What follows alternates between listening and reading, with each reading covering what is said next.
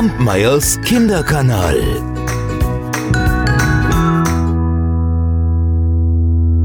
Heute erzähle ich euch eine Geschichte, die stammt aus einer alten japanischen Legende. Ein Fischer-Ehepaar hatte einen Sohn mit Namen Urashima Taro. Das bedeutet so viel wie Sohn der Meerinsel.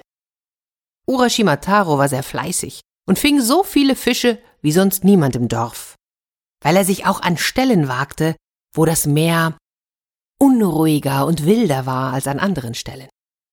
Eines Morgens, als er gerade seine Netze einholte, da sah er unter seinem Fang auch eine kleine, sehr hübsche Schildkröte.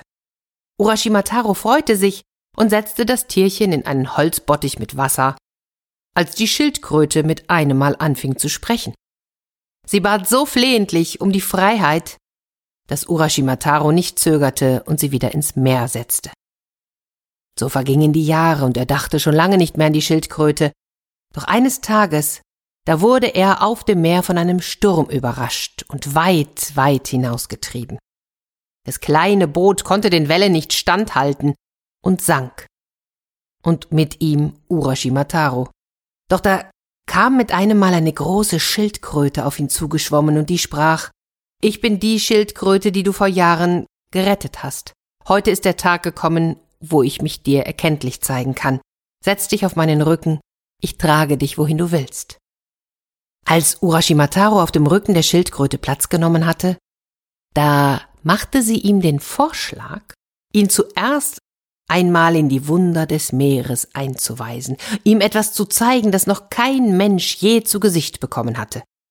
Und ganz ehrlich, Urashimataro, der willigte freudig ein, denn solch ein Angebot bekommt man ja nun schließlich nicht alle Tage.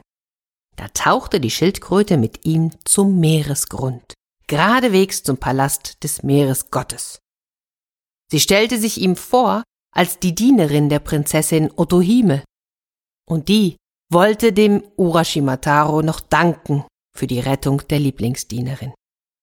Aber was soll ich euch sagen? Kaum, dass sich die Prinzessin und Urashimataro erblickt hatten, verliebten sie sich auch schon ineinander. Und Otohime, die Prinzessin, fragte, ob er nicht bei ihr auf dem Meeresgrunde bleiben wolle. Dafür bekäme er ewige Jugend und Schönheit. Urashimataro willigte ein, und sie lebten einige Zeit glücklich miteinander. Aber ab und zu, da wurde Urashimataro traurig, denn er dachte an seine alten Eltern, die ihn sicherlich vermissen würden. Vielleicht hielten sie ihn schon lange für tot. Und Otohime, die Prinzessin, verstand seine Sehnsucht und beauftragte ihre Dienerin, Urashimataro wieder nach Hause zu bringen. Sie gab ihm ein kleines Kästchen. Bitte, bewahre dieses Kästchen gut auf und öffne es niemals, ansonsten wirst du nie zu mir zurückkehren können. Urashimataro versprach es, und die Schildkröte brachte ihn zum Strand seines Dorfes. Als er aber den Strand hinaufging, da kam ihm alles so merkwürdig verändert vor. Er erkannte keines der Häuser, keinen der Menschen. Und so lief er zum Haus seiner Eltern, doch dort wohnten fremde Leute.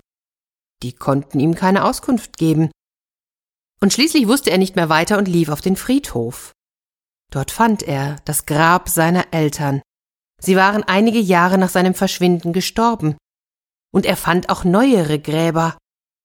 Und als Urashimataro nachrechnete, da stellte er fest, dass an die 300 Jahre vergangen sein mussten, seit er auf dem Meeresgrund gelandet war. Dadurch fuhr ihn ein Schreck, und er lief hinunter zum Strand, war ganz verzweifelt.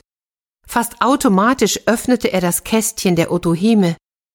Ein purpurfarbener Nebel stieg daraus hervor und hüllte ihn ein.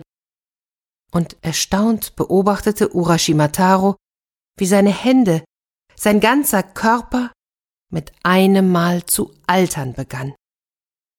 Die Jahre holten ihn ein, er sank in sich zusammen. Den herbeigelaufenen Dorfbewohnern erzählte Urashimataro seine Geschichte, bevor ihn schließlich der Tod erlöste.